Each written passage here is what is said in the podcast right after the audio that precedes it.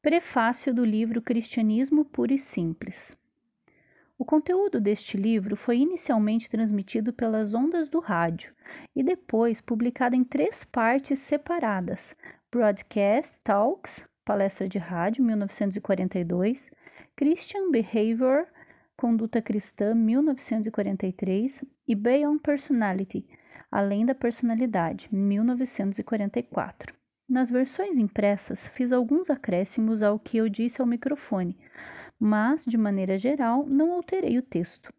A meu ver, uma preleção de rádio deve se parecer ao máximo com uma conversa, isto é, não deve soar como um ensaio acadêmico sendo lido em voz alta. Assim, em minhas palestras procurei empregar todas as contrações e os coloquialismos que costumo utilizar no meu falar habitual. Tentei reproduzir esse feito na versão impressa. E toda vez que enfatizava a importância de uma palavra pela entonação de voz na versão impressa, eu a escrevia em itálico. Entretanto, agora estou inclinado a acreditar que isso foi um erro, um híbrido indesejado entre a arte de falar e a arte de escrever. Um orador deve usar variações de entonação para dar ênfase, porque o seu meio de comunicação se presta naturalmente a esse método. Contudo, um escritor não deve se valer de itálicos com o mesmo propósito, uma vez que dispõe de outros meios diferenciados de expressar as palavras-chave e, portanto, deve utilizá-los. Nesta edição, eliminei as contrações e substituí a maioria dos itálicos, reformulando as sentenças em que elas apareciam, mas isso sem, pelo menos assim espero, ter alterado o tom popular ou familiar que eu pretendia assumir o tempo todo. Também acrescentei alguns trechos e excluí outros, quando percebia que minha compreensão dos assuntos havia sido aprimorada, quando comparada ao meu entendimento de dez anos atrás, e também quando deparava com trechos que, ao meu ver, pudessem ter sido mal interpretados na versão original. Aqui cabe um aviso ao leitor. Não oferecerei qualquer tipo de ajuda a ninguém que esteja em dúvida entre duas denominações cristãs.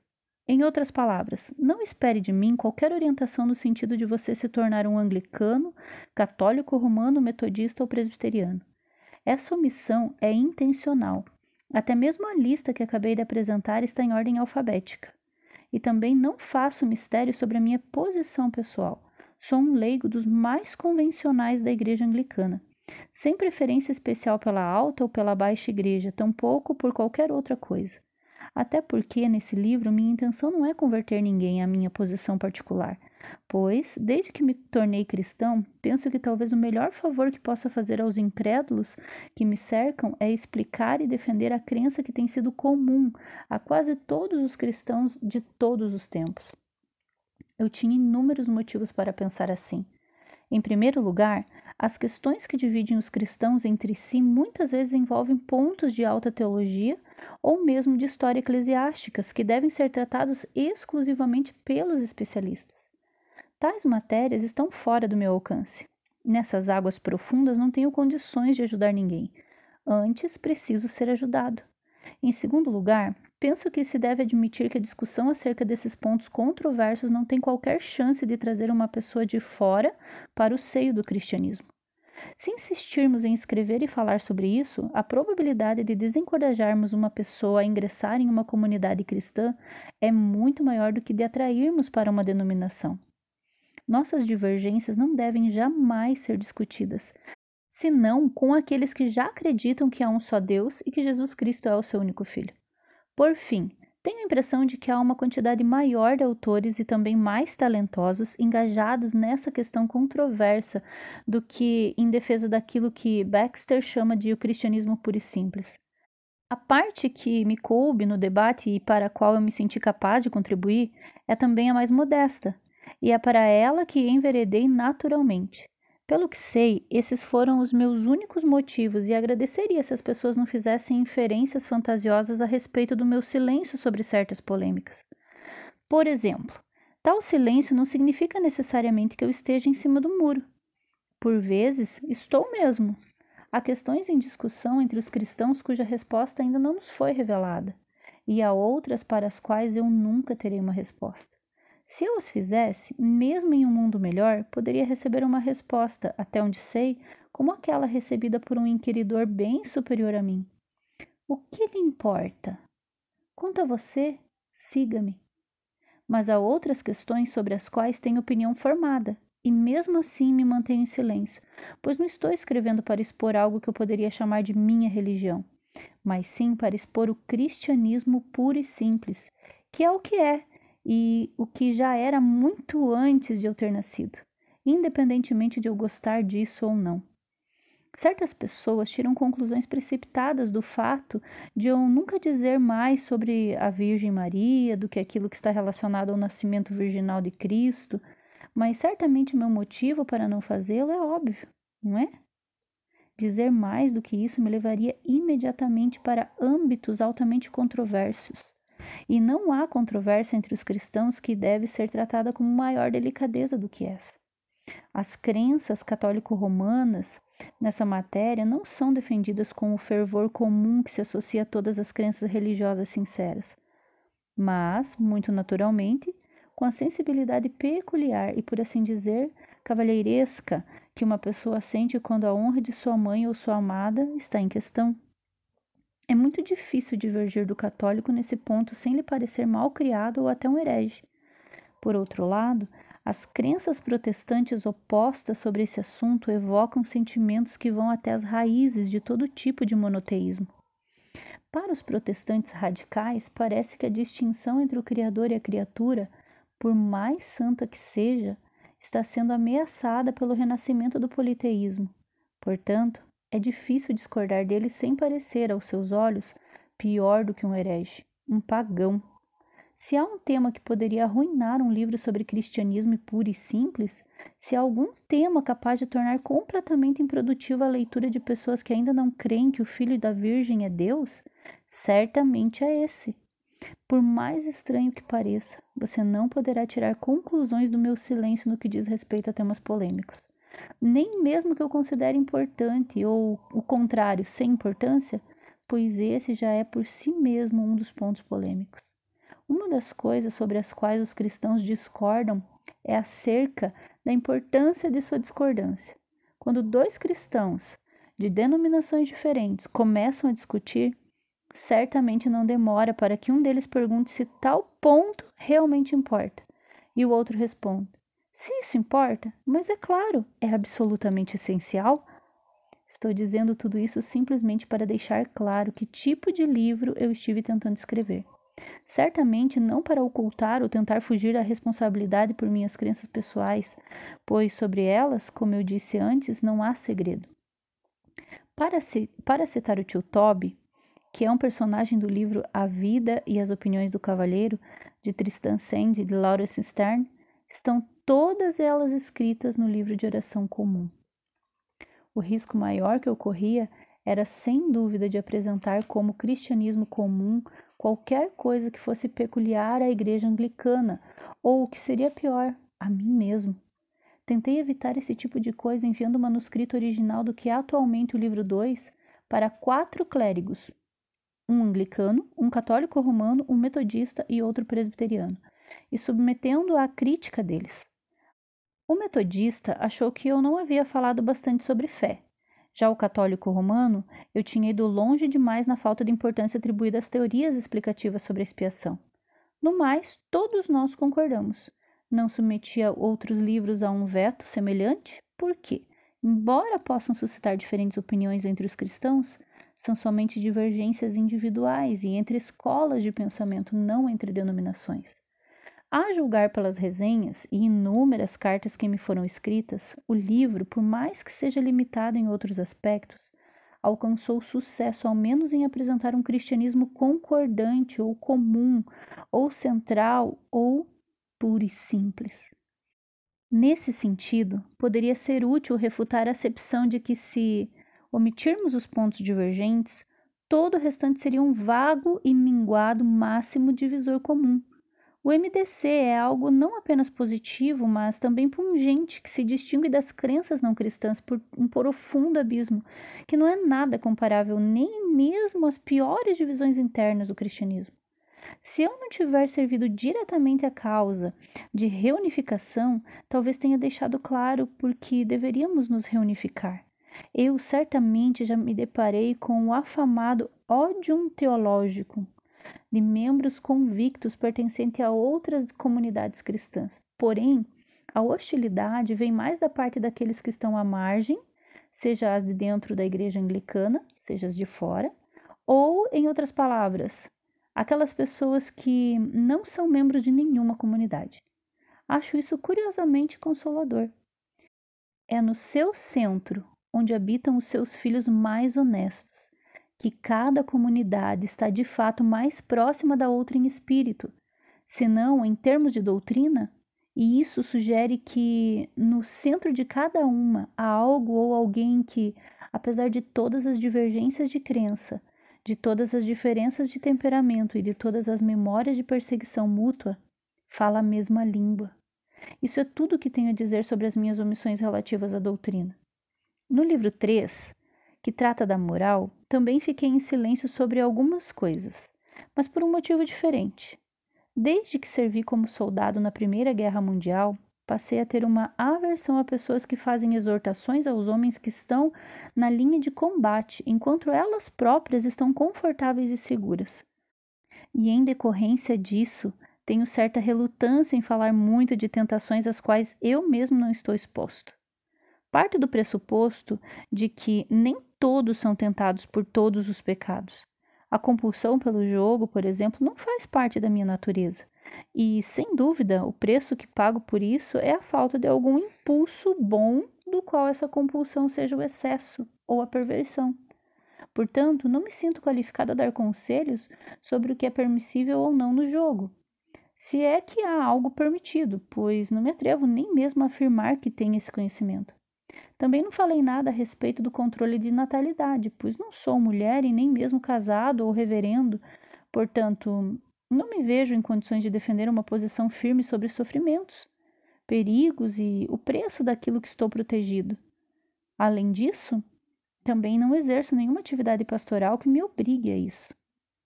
Há objeções perceptíveis e que também foram expressas, bem mais profundas contra o meu uso da palavra cristão, no sentido de alguém que aceita as doutrinas comuns do cristianismo. As pessoas me perguntam: quem é você para determinar quem é ou não é um cristão?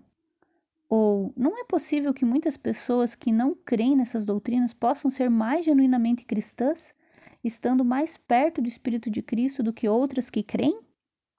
Com certeza, essa objeção é, em certo sentido, muito acertada, generosa, espiritual e sensível, e em todas as qualidades acessíveis, exceto a de ser útil. Usar a linguagem como esses contestadores querem que a usemos seria simplesmente desastroso. Vou tentar deixar isso claro com base na história do uso de outra palavra bem menos importante. A palavra gentleman, cavalheiro em inglês, tinha originalmente um significado evidente, uma pessoa que tinha um brasão e que era proprietária de terras.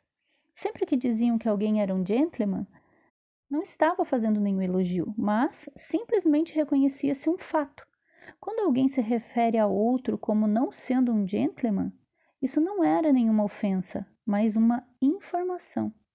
Não havia contradição em dizer que João era um mentiroso e, ao mesmo tempo, um gentleman, da mesma forma que não há contradição hoje em dizer que Tiago é tolo e possui mestrado.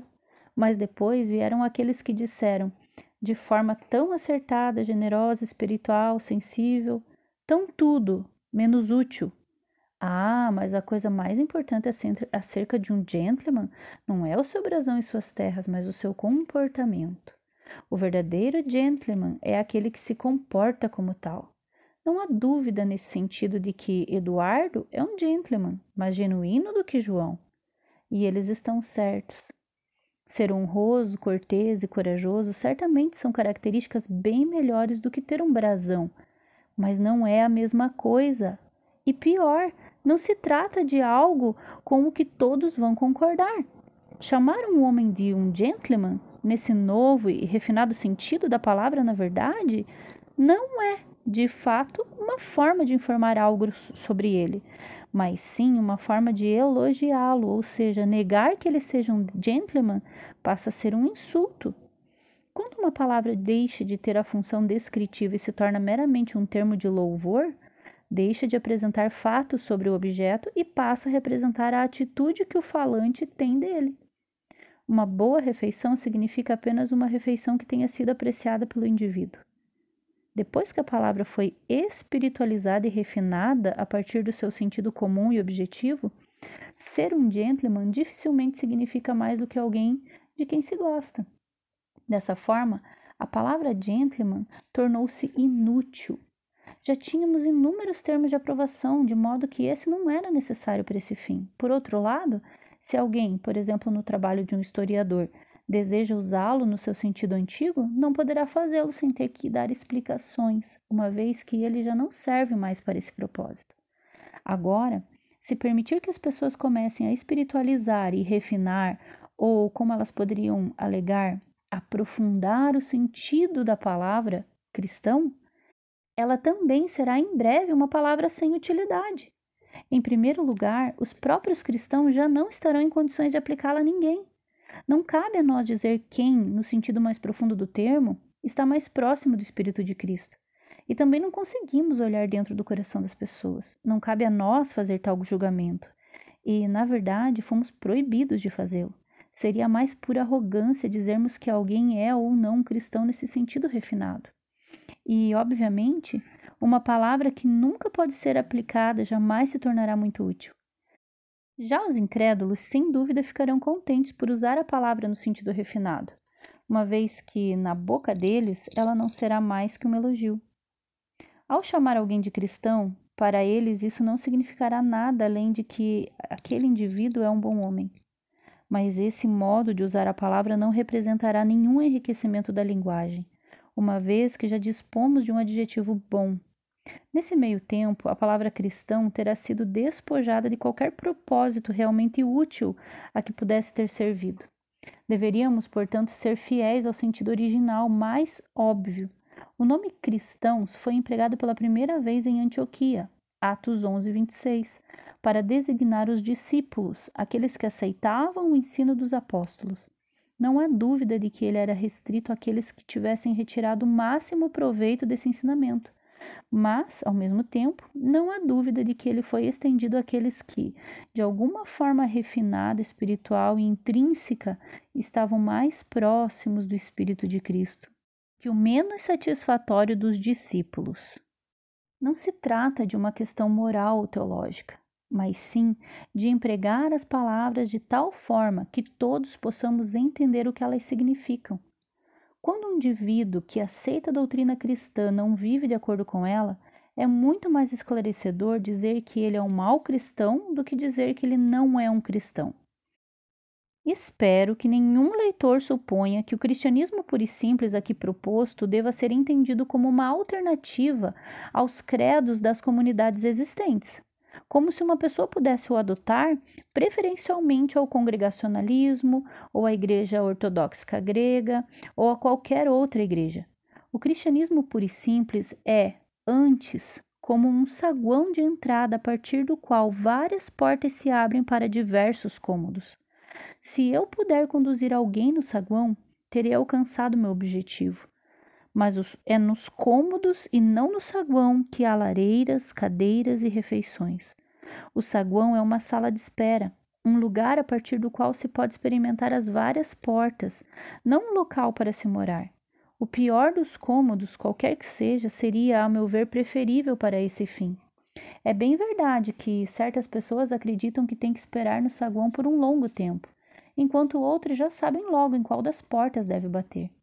Ignoro o porquê dessa diferença, mas tenho certeza de que Deus não deixa ninguém esperando, a menos que julgue que essa espera seja benéfica. Quando ingressar no seu cômodo, descobrirá que a longa espera lhe trouxe algum benefício, o qual você não teria obtido de outra forma. Mas você terá de encarar isso como uma espera, não como um acampamento, e terá de perseverar na oração para que Deus o ilumine e é claro que, mesmo estando ainda no saguão, terá de começar a tentar obedecer às regras comuns a toda a casa, Acima de tudo, deve estar se perguntando qual é a porta verdadeira. Não qual lhe agrada mais por sua aparência externa. Em poucas palavras, a questão nunca deve ser: será que esse tipo de culto é do meu agrado? Mas sim, será que essas doutrinas são verdadeiras? Há santidade aqui? Será que minha consciência está me movendo nessa direção? Será que a minha relutância em bater nessa porta é por causa do meu orgulho ou por questões de gosto pessoal? Ou ainda pelo fato de eu não ter empatia com o vigilante? Quando você tiver alcançado seu próprio cômodo, seja gentil com aqueles que escolheram portas diferentes da sua e também com aqueles que ainda estão no saguão. Se eles estiverem errados, vão precisar ainda mais de suas orações. E se eles forem seus inimigos, então você tem ainda mais obrigação de orar por eles. Essa é uma das regras comuns a toda a casa.